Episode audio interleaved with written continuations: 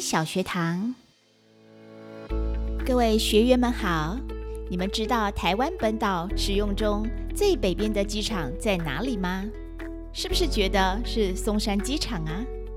其实不是松山机场哦，答案是桃园国际机场。哈哈，虽然说每次从台北去桃园机场好像都是往南开，但从纬度来看，桃园机场的纬度其实比松山机场高一些些哦。